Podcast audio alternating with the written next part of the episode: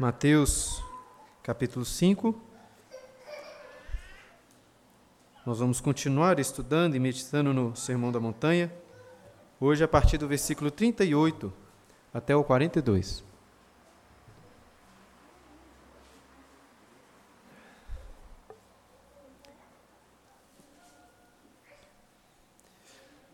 Mateus 5, 38 ao 42 diz assim: a palavra do Senhor.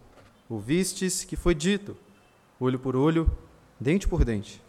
Eu, porém, vos digo: não resistais ao perverso, mas a qualquer que te ferir na face direita, volta-lhe também a outra. E ao que demandar contigo e tirar-te a túnica, deixa-lhe também a capa. Se alguém te obrigar a andar uma milha, vai com ele duas. Dá a quem te pede, e não volte as costas ao que deseja que lhe emprestes.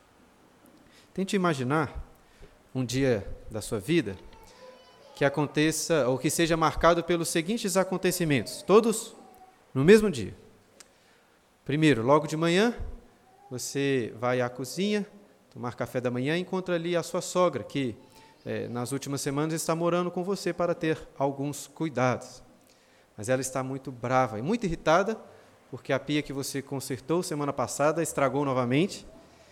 E mesmo de forma injusta, ela começa a xingá-lo, insultá-lo, dizendo que você é um desprezível, que você não faz nada direito. Depois disso, no mesmo dia, no caminho para o serviço, o motorista da frente decide dar uma ré e bate no seu carro. O motorista sai, vem ao seu encontro e, ao invés de pedir perdão, desculpas pelo que fez, ele começa a brigar com você, tirar algumas fotos, dizendo que você quem bateu no carro dele que irá exigir que você pague aquele conserto. Depois disso, para piorar um pouco mais, você chega no seu trabalho, é, se assenta para realizar as suas tarefas que já estão acumulando. Mas o seu chefe, que gosta de implicar com você, o chama para conversar e pede para que você, durante esse dia, cuide de um projeto de um outro, de uma outra pessoa. Você sabe que aquilo não é sua responsabilidade, mas é seu chefe. Ele mandou e você terá de fazer. E por fim, Voltando para casa, já cansado, você encontra ali com um vizinho que, além de muito chato, por vários problemas, com barulho e outras coisas, é muito folgado, vive pedindo coisas emprestadas, inclusive já está lhe devendo algum dinheiro. E ainda assim, diz que está com uma conta atrasada que ainda não recebeu e pede para que você empreste um dinheiro, dizendo que irá pagar depois. O que dizer sobre esse dia? Seria um dia terrível, não é mesmo? Agora tente imaginar quais seriam as suas reações em cada uma dessas situações. O que você faria? Eu não estou desejando que essas coisas aconteçam com vocês. No entanto, eu creio que esse dia terrível seria, segundo esses versículos que acabamos de ler, um dia em que Deus te deu quatro oportunidades maravilhosas de demonstrar que é um verdadeiro discípulo do Senhor Jesus. Esses versículos provavelmente são os mais conhecidos de todo o Sermão do Monte. Talvez um dos mais conhecidos de todas as Escrituras. Mas, ironicamente, apesar de serem muito conhecidos, são provavelmente os mais mal compreendidos também de todo o sermão. No entanto, irmãos, se nós lermos atentamente e meditarmos nesses versículos, veremos que ele revela um ensino fácil de compreender. Não é muito difícil. Difícil, na realidade, é cumprir aquilo que Jesus está nos ensinando aqui. Portanto, que o Espírito Santo nos ajude, tanto a compreendermos esses versículos, mas também a colocá-los em prática. Quero convidá-los a lerem novamente o versículo 38, quando o Senhor Jesus diz assim: Ouvistes que foi dito, olho por olho, dente por dente. Esta é a quinta das seis antíteses que Jesus apresenta neste sermão. E para lembrar os que estão acompanhando este, estes estudos no Sermão da Montanha, mas também para informar aqueles que estão ouvindo pela primeira vez, são chamadas assim de antíteses, porque por seis vezes Jesus fala: Ouvistes o que foi dito? Eu, porém, vos digo, fazendo uma antítese, uma oposição. Mas aqui Jesus não está se opondo à lei em si, apesar de alguns momentos citarem, citar partes da lei. Jesus não está se opondo à verdadeira interpretação, à verdadeira tradição. Na realidade, ele está se opondo a uma falsa interpretação que tinha se tornado muito comum entre, no meio de Israel. Interpretava erroneamente a lei do Senhor. E nessa antítese que acabamos de ler, ele cita parte de uma lei, que na sua forma completa dizia assim, lá em Êxodo capítulo 21, versículo 24: Se houver dano grave, então darás vida por vida, olho por olho, dente por dente, mão por mão, pé por pé, queimadura por queimadura, ferimento por ferimento, golpe por golpe. Essa lei, dentro de um contexto mais abrangente, era é conhecida na teologia como lex talionis, a lei de talião. E representava um sistema de leis que prescreviam punições, restituições proporcionais aos crimes cometidos. Aos ouvidos modernos, a, infelizmente até para muitos cristãos, essa expressão olho por olho, dente por dente, parece algo assim extremamente bárbaro, arcaico, completamente desumano até. No entanto, nós não podemos assim tão facilmente desprezar a lei de Deus. Pois ao contrário do que muitos pensam, achando que essa lei propunha ou permitia atos vingativos, na realidade o propósito dessas leis era de dirimir e de suprimir os atos, os atos vingativos. Lá em Gênesis, no capítulo 4, nós vemos um bom exemplo do que essas leis pretendiam proibir. Naquele contexto, as pessoas pareciam que viviam um certo tipo de anarquia.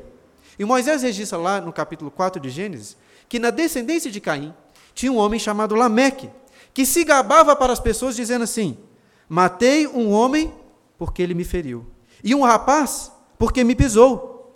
Sete vezes se tornará a vingança de Caim. De Lameque, porém, setenta vezes sete. Ou seja, um homem o feriu, um jovem somente pisou nele, e ainda assim sofreu como punição a morte. A proporção da vingança, do juízo para Lameque era 70 vezes 7. E como Lameque, diversas outras pessoas na história e no mundo são marcados por aplicarem assim a sua vingança, a justiça de uma forma completamente desproporcional. A lei de Italião, no entanto, tinha como objetivo estabelecer critérios justos e proporcionais para punir, para restituir. Deus não queria que as regras em Israel fossem como as regras no Velho Oeste, ou entre as gangues de Nova York, ou as máfias italianas, ou até entre os cangaceiros nordestinos, ou comandos nas favelas do Rio de Janeiro. Para esses grupos, a justiça é feita por intermédio de uma vingança pessoal assim como Lameque fez. Diz, eles dizem assim: olha, se uma pessoa me ferir, cometer algum crime ou injustiça contra mim, eu mesmo, ou a minha família, ou o meu grupo, aplicará a vingança. E a vingança será de acordo com os meus próprios critérios. Mas em Israel não deveria ser assim. As punições deveriam ser proporcionais, olho por olho, dente por dente. É, nós já até estudamos bastante sobre este assunto quando estudamos na escola dominical o assunto magistrado civil. Não vou entrar em tantos detalhes. Mas um outro aspecto muito importante que gostaria de destacar dessas leis em Israel é que elas não poderiam ser cumpridas de forma pessoal. A vingança cabia apenas ao magistrado, aos juízes responsáveis da época. Levítico capítulo 19, versículo 18, explicitamente proibia a vingança pessoal, dizendo assim: Não te vingarás, nem guardarás ira contra os filhos do teu povo, mas amarás o teu próximo como a ti mesmo. Eu sou o Senhor. Nós vemos também esse entendimento no Novo Testamento, quando Paulo, lá no capítulo 12, versículo 19, diz assim: Não vos vinguei a vós mesmos, amados, mas dai lugar à ira, porque está escrito: A mim pertence a vingança, eu é que retribuirei, diz o Senhor. Portanto, irmãos, tanto no Antigo como no Novo Testamento, Deus proíbe claramente a vingança pessoal. No entanto, em Romanos, no capítulo seguinte, logo depois, Paulo diz que o magistrado civil, as autoridades instituídas, são ministros de Deus vingador, pois Deus deu a eles a autoridade, o poder da espada para vingar, para punir e para exigir restituição. Ou seja, o indivíduo, uma pessoa não pode por si mesmo, pelas suas próprias mãos, julgar, aplicar a punição e pedir a restituição. Mas as autoridades instituídas não só podem, como devem fazer isso. E a lei de Italião, irmãos, essa lei olho por olho, era e ainda é um bom princípio de lei que aborda sobre a restituição, como essas restituições deveriam acontecer. Como disse antes, Jesus aqui não está se opondo à lei, essa lei é uma lei boa. Ele está se opondo à falsa interpretação dessa lei. E qual o erro dos escribas, fariseus e muitos judeus ao interpretarem essa lei? Eles achavam que a lei dava a eles o direito de vingarem, da vingança pessoal, sempre que algum dos seus direitos fossem violados. Dessa forma, quando sofriam algum tipo de injustiça, quando eram insultados, revidavam na mesma moeda, da mesma forma. Mas não é assim que deveriam agir os discípulos do Senhor Jesus. E é isso que ele continua e ensina para eles a partir do versículo 39. Olha só, e a primeira parte do versículo 39. Eu, porém, vos digo: não resistais ao perverso. Uma primeira impressão desse texto pode nos dar a falsa ideia que Jesus está aqui defendendo algum tipo de ideologia pacifista. É.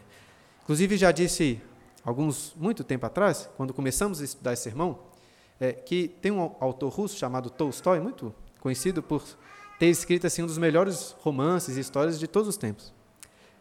Mas apesar disso, de ter escrito excelentes obras de romance, ele escreveu um livro péssimo sobre o Sermão da Montanha. E os seus escritos ficaram inclusive muito conhecidos, influenciaram muitas pessoas, inclusive Mahatma Gandhi. Tolstói chega a dizer nesse livro sobre o Sermão do Monte que Jesus está propondo aqui um pacifismo de forma absoluta, como se fosse errado até existir uma força policial para resistir ao perverso. Mas será que é isso mesmo que Jesus está propondo aqui? Infelizmente, como esses versículos são muito mal interpretados, nós precisamos de gastar algum tempinho para limpar os erros que estão relacionados a esse versículo. E em contraste com estes ensinamentos de Tolstói, com este livro, dou a dica de uma boa palestra proferida pelo C.S. Lewis, chamada assim, Por que não sou pacifista? Essa é uma palestra que está registrada em um livro chamado Peso de Glória. E nessa palestra, C.S. Lewis ele apresenta respostas a diversos questionamentos por parte dos pacifistas, inclusive alguns questionamentos que citam esses versículos do Sermão da Montanha. E C.S. Lewis diz algo muito importante. Ele diz assim: ao ler esse texto, ou você o interpreta literalmente, sem fazer aqui nenhum tipo de qualificação, sem considerar algumas exceções. Ou então você faz interpretando dentro do contexto, levando em consideração qualificações e exceções que são óbvias. Se, por um lado, a opção é interpretá-la literalmente, para você fazer isso, interpretar literalmente, você tem que ser consistente em todos os casos que Jesus fala aqui. E aí ele dá um ótimo exemplo. Ele diz assim: um filho que sentado no colo do seu pai dá um tapa no seu rosto, o pai nada pode fazer, a não ser virar lá outra face. Você quiser interpretar literalmente, é assim que deve ser feito. Podemos pensar em outros exemplos. Se um ladrão quiser entrar na sua casa para roubá-lo, você não apenas deve deixar de resisti-lo, como ajudá-lo, talvez a encher o caminhão com essas coisas. Se um assassino quer atacar a sua esposa, os seus filhos, você também não pode de forma alguma resisti-lo, ainda que você tenha condições para fazer isso. E qualquer um que te pedir qualquer coisa, você tem que dar. Portanto, para mim, eu acho que esse é o melhor argumento contra quem pensa dessa forma. Vire para ele e diga assim: então, quero que você me dê todos os seus bens, todo o seu dinheiro. Duvido que ele vai ser consistente nessa interpretação literal. E com isso, irmãos, estou reduzindo este assunto ao absurdo, mostrando como que a ideologia pacifista, nesse sentido, é absurda. É impossível imaginarmos que os ouvintes iniciais de Jesus, que estavam ouvindo esse sermão, entenderam de uma forma assim tão literal. É evidente que devemos entender esses versículos fazendo as qualificações necessárias, considerando que existem exceções óbvias ao que Jesus está mostrando aqui. Até porque Jesus não está falando de um filho que dá um tapa no rosto do seu pai. Não está falando de um ladrão, de um assassino, nem de um inimigo em guerra. O assunto aqui, nós vemos nos exemplos, não são guerras, assaltos ou crimes sendo cometidos. Na realidade, são conflitos comuns e diários das pessoas. Por um lado, é errado, sim, nós temos esse espírito mafioso, né, de querer vingar com as nossas próprias mãos. Mas, por outro lado, né, o lado oposto disso, o pacifismo, essa ideologia pacifista, é errada também. Talvez até o pior do que o bang bang do Velho Oeste, ou as máfias italianas, né, o seu domínio, é esse pacifismo, essa ideologia que protege malfeitores. Deus deu o poder da espada para as autoridades que devem julgar e punir. Jesus não era pacifista, nem mesmo um defensor dos, entre aspas, direitos modernos, né, que a modernidade tem defendido. Dessa forma, irmãos, tendo feito uma rápida limpeza aqui dessa sujeira de falsas interpretações, vamos meditar sobre o que Jesus de fato está ensinando aos seus discípulos. Esse é o mais importante. E nos versículos seguintes, nós veremos que ele amplia este princípio aí, não resistais ao perverso, com quatro, quatro exemplos de como que isso se dá na prática. E no versículo 39, na continuação, diz assim: Mas a qualquer que te ferir na face direita, volta-lhe também a outra. Em primeiro lugar, Jesus fala aqui então de uma pessoa que lhe fere na face direita. E nós precisamos de compreender bem o que Jesus está querendo dizer com isso, porque ele é muito específico. Ele fala de, você, de ferir uma pessoa na face direita. E o que, que isso significa? A grande maioria das pessoas são destras. Acho que Jesus estava considerando isso. E por serem dessas, usam as suas mãos direitas para ferir a outra pessoa. Agora tente imaginar, se você é destro, tente se imaginar batendo, esmurrando uma pessoa. Se você, o que aconteceria naturalmente? Você naturalmente daria um, um soco na face esquerda. Agora tente imaginar fazendo o contrário, tentando dar um murro na face direita dela. Você faria uma coisa meio estranha, assim, não faz muito sentido. Por que, que Jesus então fala de ferir na face direita? Vamos tentar imaginar uma situação que naturalmente uma pessoa iria fazer isso. Uma situação de que com as costas da mão, ela dá um tapa. E este, este gesto é um gesto muito mais do que uma ferida, uma agressão física. É um, um gesto de, é, de, assim, de zombaria. Você está desprezando aquela pessoa como se dizendo assim, olha, você é um desprezível. Portanto, Parece que Jesus não está falando de uma pessoa que tem o um intuito principal de ferir, mas de desprezar, de insultar. Mais do que física, a ferida aqui é moral. Com esse tapa você está insultando a pessoa, dizendo assim: olha, você é um desprezível. E então o que, que Jesus diz para os seus discípulos fazerem quando isso acontecer com eles? Aceitem sem revidar. Não sejam vingativos. É isso que ele diz? Não, não é isso. Ele diz: volta-lhe também a outra e prestem atenção nisso, irmãos, porque este aqui é um ponto muito importante que às vezes nós não entendemos direito. Jesus não está dizendo para os seus discípulos apenas engolirem o orgulho próprio, deixarem de, lado o desejo de vingança. Pois além de fazerem essas coisas, ele diz: falta-lhe também a outra face.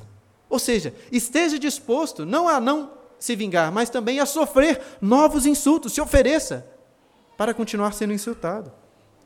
Agora, como compreender isso na prática? No início do sermão, tentei levantar quatro situações que, na minha concepção, fazem algum tipo de paralelo com os exemplos que Jesus diz aqui. E a primeira situação que citei, se você se lembra, é de sua sogra, o insultando, o humilhando de forma injusta dentro da sua própria casa. Como você poderia reagir a essa situação? Vou levantar aqui três possibilidades. É claro que existem outras possibilidades, mas essas seis já vão servir ao meu propósito aqui. Imagina que, ao ser insultado pela sua sogra, que está morando dentro da sua própria casa, você, primeira possibilidade, você se ira. Você fica com raiva dela e paga na mesma moeda, insultando também a sua sogra. Considerando que Jesus nos ensina aqui, poderíamos classificar essa reação como uma atitude pecaminosa. Vamos tentar então imaginar uma segunda opção. Ao ser insultado pela sua sogra, você aceita com mansidão os insultos, sem querer revidar de nenhuma forma. Né, baixa a sua cabeça e segue a vida. Mais tarde, porém, sua esposa vem conversar com você, dizendo o seguinte: Olha, tenho percebido que tem sido muito difícil o convívio com minha mãe. Já tem, tem que conversar com elas várias vezes, mas ela não parece querer mudar. Por causa disso, estou pensando em conversar com ela e pedir para que ela se mude, e eu vou tentar ajudá-la de uma outra forma. E aí você considera né, que, de fato, está sendo muito difícil o relacionamento com sua sogra e aceita a sugestão da sua esposa. Vamos pensar, considerando o que Jesus diz, eu não acho que seria errado necessariamente você aceitar esta, essa sugestão da sua esposa. Por um lado, você já fez muito bem em aceitar com mansidão, com paciência, os insultos da sua sogra. E, além disso, a Bíblia não obriga ninguém a morar com a sogra, não é mesmo? Então, não acho que você estaria errado. No entanto, parece que fica faltando ainda algo para você cumprir exatamente o que Jesus está colocando aqui. Dessa forma, gostaria de apresentar uma terceira possibilidade. Imagine que aconteça exatamente como no caso anterior. Porém, quando sua esposa diz para você que está pensando nessa sugestão, você fala para ela assim: olha, não faça isso. Ela pode ficar. Estou disposto, assim, por amor a ela, por amor ao meu Senhor Jesus, a ajudá-la aqui na nossa casa e continuar ouvindo insultos. Veja como, nesse caso, além de não revidar, você está oferecendo outra face para continuar sendo insultado. Mas vamos continuar com outro exemplo que Jesus coloca aí no versículo 40. e ao que demandar contigo, e tirar-te a túnica, deixa-lhe também a capa. Novamente, o contexto aqui é muito importante. A túnica é uma vestimenta interna e a capa é uma vestimenta externa. É, provavelmente uma roupa assim com mais grossa, muito importante para as noites frias em Israel. Hoje nós vivemos em um contexto muito distinto, porque muitos anos depois da Revolução Industrial, roupas são um bem relativamente barato. Naqueles tempos, porém, eram caros. E era possível, inclusive, que uma pessoa processasse a outra, requerendo até tirar a sua própria roupa. Jesus apresenta aqui a situação de uma pessoa que está demandando contigo e consegue tirar-te a túnica. O verbo demandar sugere que ele está exigindo, por, exigindo isso por justiça, talvez até em um processo formal diante do tribunal. E também devemos nos lembrar que Jesus está falando aqui de não resistir ao perverso. Dessa forma, é importante considerarmos que essa pessoa está demandando injustamente. A demanda dela não é justa, ele é um perverso. Mas ainda assim, ele consegue tirar a túnica de você. O que você deve fazer então nessa situação? Jesus diz: deixe-lhe também a capa. Agora, deixe-me dar uma informação muito importante sobre essa capa. De acordo com a lei Israel, essa capa externa era uma posse inalienável. Ou seja, ninguém poderia exigir de você essa capa como pagamento, como restituição. E por que era assim? Porque a lei entendia que essa capa externa era uma posse absolutamente necessária para se passar as noites frias em Israel. Para os pobres, ela não servia apenas como veste, servia como um cobertor para passarem as noites. Inclusive, segundo a lei, um pobre até poderia dar a sua capa como penhor em um empréstimo. Mas ela tinha o direito de todas as noites reaver a sua capa para passar a noite. Dessa forma, irmãos, eu estou destacando isso porque eu quero que os irmãos percebam que Jesus está ensinando aqui algo extremamente radical. Imagine só, você sofrendo um processo injusto e nesse processo tendo que entregar a sua túnica como pagamento. Você, obviamente, tem o direito de pelo menos permanecer com a sua capa, mas ainda assim você abre mão dela e dá ao perverso a sua capa. No início eu falei para você tentar imaginar que depois do problema com a sogra, o motorista, no caminho do trabalho, de ré bateu no seu carro. E além de não reconhecer o erro, disse que irá exigir que você pague tirou ali algumas fotos. Vamos novamente tentar imaginar algumas reações, três reações. Primeira, você fica irado, perde o controle, xinga aquele motorista e diz que aquilo é um absurdo, que não vai pagar nada. E que, na realidade, você é quem vai exigir que ele pague, pois ele bateu. Inclusive, você sabe que existem câmeras ali naquela rua que podem provar muito bem que o erro foi dele, não seu. Portanto, ele que vai ter que pagar. Como examinar esta reação? Por um lado, é, é, justo, você tem o direito de exigir, pois o erro foi dele. Mas considerando que você xingou, insultou e não tratou da melhor forma, poderíamos considerar que você está pecando ao fazer essas coisas. Vamos tentar agora imaginar uma segunda reação. Você escuta com muita paciência este homem que está fazendo errado e diz assim: Olha, meu amigo, você que bateu em meu carro. Na realidade, você que precisa de pagar. Você explica para ele que existem câmeras ali e que, se formos à justiça, você vai ser considerado culpado e terá que pagar o conserto do meu carro. Mas mesmo assim, se você não quiser pagar, não preocupe, não vou brigar com você. Eu pago a minha parte, eu sofro dano e pago o conserto. Nesse caso, você claramente estaria demonstrando paciência, mansidão fazendo uma coisa boa, não é? Claramente. No entanto, ainda assim parece que estaria faltando algo para seguir perfeitamente essa orientação de Jesus. Dessa forma, eu gostaria de lançar uma terceira possibilidade. Além de escutar com mansidão, de fazer aquelas considerações sobre as câmeras, você diz para ele assim: Olha, meu amigo, por amor a você e por amor ao meu Senhor Jesus, mesmo que você seja culpado, eu ofereço de pagar não só o conserto do meu carro, como o conserto do seu carro. Vá lá, faz um orçamento, me fala que eu vou te transferir o dinheiro. Irmãos, eu sei que essa é uma opção que parece absurda, mas assim, não me parece uma opção menos absurda do que entregar a sua própria capa, a única capa que você tinha para passar uma noite fria em Israel. E no versículo 41, Jesus continua dizendo assim: um terceiro exemplo prático. Se alguém te obrigar a andar uma milha, vai com ela duas. Por que, que alguém obrigaria você a andar uma milha?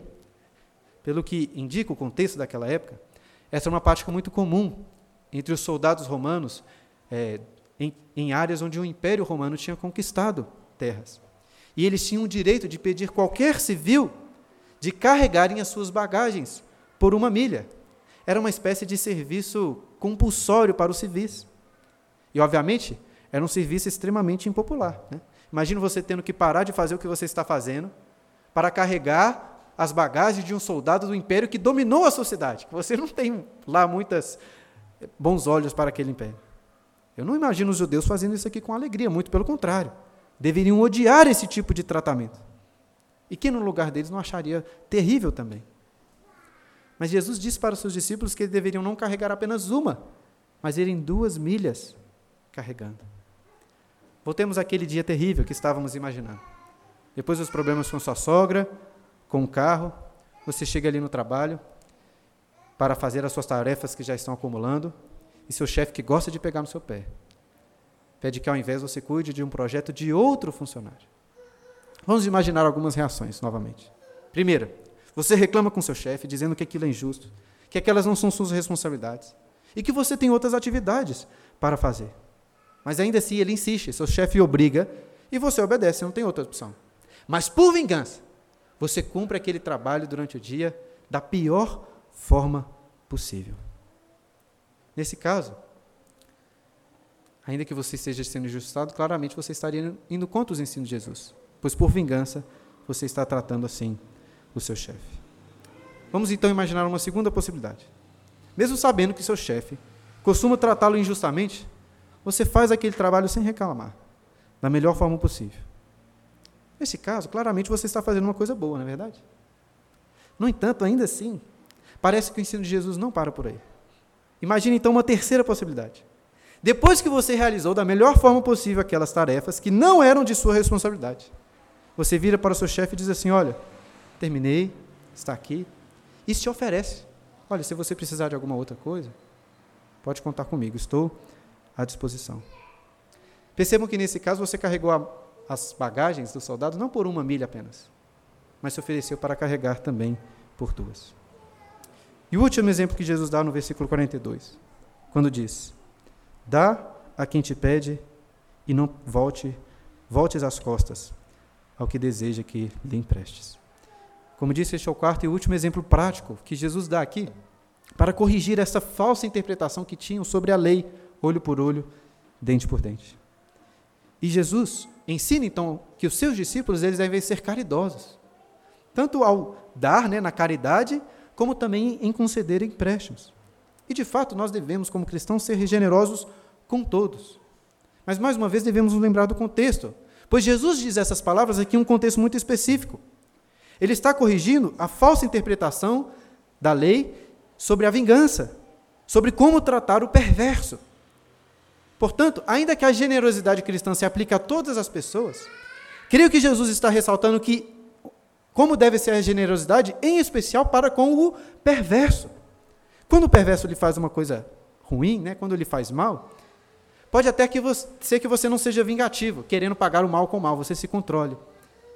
Mas talvez você pense assim: olha, eu não vou revidar o que ele fez. Tudo bem. Mas se ele me pedir ajuda, não vou ajudar. Mas Jesus está corrigindo esse tipo de pensamento. Não basta apenas deixar de nos vingar a nós mesmos. A opção que Jesus, né, que a Bíblia nos ensina, não é pagar o mal com a neutralidade ou com a indiferença. É pagar o mal com o bem. Por isso devemos ser generosos, Jesus está nos ensinando, até com os inimigos, até com aquelas pessoas que nos fazem o mal. Inclusive, ele vai expandir este ensinamento na próxima antítese, que, se Deus abençoar, estudaremos no próximo domingo. Mas já aqui, podemos aprender que devemos ser caridosos para com todos, sem dar as nossas costas, nem mesmo ao perverso. E ainda que dar e emprestar sejam atitudes distintas, em certo sentido elas são iguais. Como assim? Quando você dá algo para uma pessoa, você não espera que ela o devolva, você está dando. Quando você empresta, é natural, né? Você de alguma forma espera que ela possa devolver aquilo que você está emprestando ou pagar novamente. No entanto, quando nós vemos a Bíblia como um todo, aprendemos que nós devemos emprestar dinheiro ou algum bem a outra pessoa apenas se estivermos dispostos a abrir mão daquele bem. O livro de Provérbios apresenta diversos exemplos nesse sentido. E no texto paralelo do Sermão do Monte, lá no Lucas capítulo 6, versículo 35, diz assim: Fazei, fazei o bem e emprestai, sem esperar nenhuma paga. É claro que isso é diferente quando se trata de investimentos, quando é, se trata de empréstimos para banco, mas nas nossas relações pessoais, este que é o princípio. Se você for emprestar, o pessoal pode até te pagar novamente. Mas você tem que estar disposto a abrir mão daquilo que você está emprestando. Este é o princípio que a Bíblia nos ensina. Portanto, se você tem um dinheiro lá guardado para uma coisa muito importante que você não pode abrir mão, você não pode usar aquele dinheiro para emprestar uma pessoa. Pois para emprestar, como Jesus disse, você deve emprestar sem esperar nenhuma paga. Se ele não tiver condições de emprestar, você deve abrir mão. E assim, irmãos, chegamos ao último acontecimento daquele dia terrível que estávamos descrevendo no início. Depois dos problemas com sua sogra, com o carro e no seu trabalho, você chega em casa, cansado, e encontra aquele seu vizinho muito chato e também muito folgado, que mesmo já te devendo algum dinheiro, te pede novamente para que você empreste. Vamos tentar imaginar novamente algumas reações. Mas em todas essas reações, vamos considerar que você tem o dinheiro para emprestar. Pois se você não tem o dinheiro, nem adianta fazer muita coisa, né? não tem o que fazer. Mas vamos imaginar que você tem o dinheiro e possa emprestar. Primeira possibilidade: você se ira, diz que não vai emprestar, até porque ele já está te devendo e não pagou.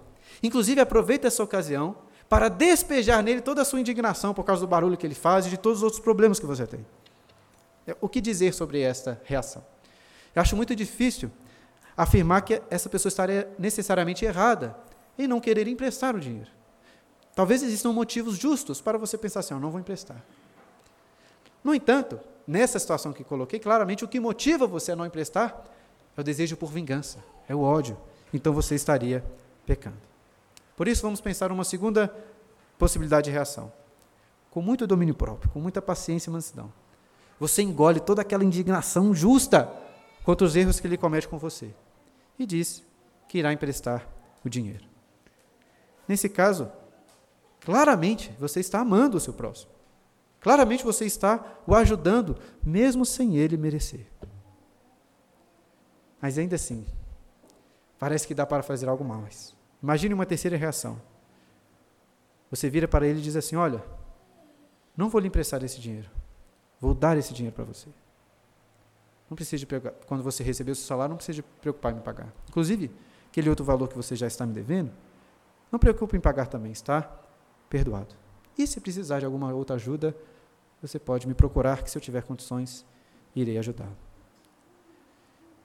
Irmãos, eu sei que podem parecer exemplos assim muito extremos. Mas deixe-me explicar melhor com explicações. Quatro rápidas explicações sobre o que eu estou dizendo aqui. Em primeiro lugar, espero que tenha ficado já bem claro que a, a diferença entre a segunda e a terceira reação que coloquei em todos esses casos não é uma diferença entre certo e errado, pois as duas atitudes são corretas. Talvez a diferença seja entre fazer o bem e fazer o melhor, entre agir com graça e agir com uma graça superabundante, algo que aos nossos olhos, até nós que somos cristãos, parece extraordinário. Uma segunda explicação importante: nenhuma dessas atitudes que Jesus nos ensina aqui pode ser exigida do próximo. Ou seja, você não pode usar esses versículos para exigir ou para cobrar algo do seu irmão. Né? Você não pode virar para o seu irmão e dizer assim: olha, Jesus disse que você tem que emprestar a todo mundo que pedir. Então me empreste tanto. Você não pode usar esses versículos para exigir as pessoas. O que nós podemos exigir, pensando em termos de justiça, é apenas a justiça, é olho por olho. Mas a misericórdia, ela sempre tem que ser voluntária. É por isso que um juiz, na sua função apenas de juiz, ele não pode ser misericordioso. O juiz tem que sempre, se quiser ser justo, julgar pelo rigor da lei. Se ele quiser ser misericordioso, que ele mesmo ofereça, de pagar ou de oferecer algum tipo de restituição. Mas um juiz não pode exigir que outra pessoa seja misericordiosa, que perdoe o seu próximo. Não pode ser assim. Não podemos exigir. Deve ser voluntário. Terceira explicação importante: todos esses exemplos que eu dei dizem respeito a injustiças pessoais, prejuízos apenas contra você. Por que estou dizendo isso? Porque a situação é muito diferente quando o prejuízo envolve outras pessoas. envolve amigos, até pessoas da sua própria família. Você não pode ser misericordioso com o perverso à custa do sofrimento dos seus familiares ou de outras pessoas. Não estou falando sobre isso. E por fim, uma quarta explicação. Ainda que esses exemplos sejam extremos, meus irmãos, eu realmente acredito que Jesus está sendo radical no seu ensino. Mas radical não apenas no seu ensino. Ele foi radical e extremo na sua prática. E por isso eu gostaria de concluir, refletindo sobre aquilo que Cristo fez por nós. Esse dia hipotético que levantei é um dia terrível. Já seria assim quase que impossível não pecarmos. Quanto mais agimos com graça e graça, como tenho refletido aqui com os irmãos. Mas eu queria lembrá-lo que um dia muito mais terrível, não um dia hipotético, um dia real, aconteceu com o nosso Senhor. Quero lembrá-lo das piores e mais injustas 24 horas da vida de Jesus aqui nessa terra. Em uma quinta-feira à tarde, ele estava ceando com seus discípulos. Certamente era um momento de alegria. Mas ali, os males e as injustiças já começaram, pois ali o traidor foi indicado e saiu para traí-lo. Na noite daquela quinta-feira, Jesus foi ao Getsemane orar. E já angustiado, sabendo o que iria acontecer, estava tão aflito que do seu rosto caíam gotas como de sangue. Ele estava sozinho ali, seus discípulos dormiam. No final daquela noite foi traído, foi preso, e a partir daí, até a sexta-feira, a tarde da sexta-feira seguinte, 24 horas depois da ceia, as injustiças e os sofrimentos só aumentaram. Seus discípulos o deixaram. Um dos seus melhores amigos o negou. Ele foi condenado injustamente zombaram dele, cuspiram nele, o insultaram, feriram, açoitaram a ele e o pregaram em uma cruz para ser injustamente morto, em uma morte dolorosa, colocando sobre si, sobre ele, uma coroa de espinhos. E tudo isso, meus irmãos, ele sofreu injustamente, na mão de perversos. Será que Jesus não poderia se defender? Será que ele não poderia exigir vingança? É claro que ele podia. Com uma só palavra, poderiam vir milhões e milhões de anjos guerreiros para acabar e punir todos aqueles malfeitores. No entanto, como um cordeiro mudo, escolheu a dor, o sofrimento e o sacrifício.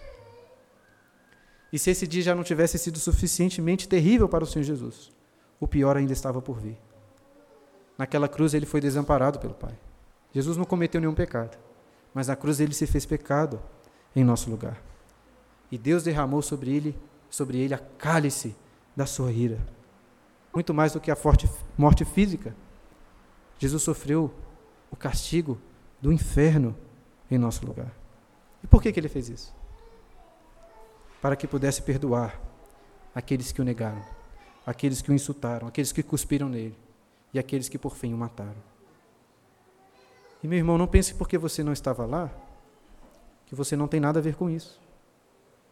Se, como eu, você crê no Senhor Jesus, tem fé nele, sabe que eu e você somos culpados por isso, ele morreu por nossa culpa. Não imagine outras pessoas lá fazendo isso. Imagine você. Nós falamos aqui sobre alguém ferir o outro na sua face direita. Mas o fato, irmãos, é que nós cuspimos no, na face de Cristo. Zombamos e insultamos ali. Nós falamos sobre alguém injustamente tirando de nós a túnica. Mas naquele dia nós rasgamos as vestes do nosso Senhor Jesus e o deixamos nu para ser injustamente condenado à morte. Nós falamos sobre um soldado romano exigindo que carregássemos sua bagagem. Naquele dia exigimos que ele carregasse a nossa cruz. Falamos sobre pessoas pedindo para nós, até o perverso pedindo para nós algum dinheiro emprestado. Mas o fato é que naquele dia nós lançamos todas as nossas dívidas sobre Jesus para morrer e pagar por todas elas. Portanto, irmãos, não me venham falar que esses exemplos que Deus que, que eu dei são extremos demais. Deveríamos ter vergonha até de pensar nisso, comparando com o que Cristo fez em nosso favor. E não para por aí. Porque o Evangelho não é só sobre a cruz de Cristo. O sacrifício de Jesus na cruz seria suficiente para o perdão dos nossos pecados. E tente imaginar que ele apenas tivesse morrido por você na cruz. Eu não acho que dá para separar isso tão bem na teologia, mas vamos tentar imaginar. Se fosse assim, de fato teríamos a nossa dívida paga, o que já seria algo maravilhoso. Mas talvez voltaríamos a ser como Adão, no paraíso, sem pecado. Mas como garantir a vida eterna? Como garantir? Quem poderia garantir que não iríamos pecar novamente e cair mais uma vez? Irmãos, Jesus não veio apenas para morrer pelos nossos pecados. Jesus não teve apenas um dia terrível.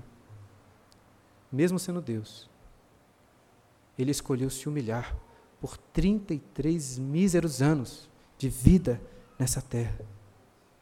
Para que em cada dia desses 33 anos pudesse cumprir perfeitamente a lei de Deus em nosso lugar. Para que pela sua justiça fôssemos justificados. Se Jesus concedesse apenas perdão, já seria assim uma tremenda demonstração de graça e amor. Mas além do perdão, ele concedeu para nós, mesmo nós sendo seus inimigos, a justiça através da sua obediência.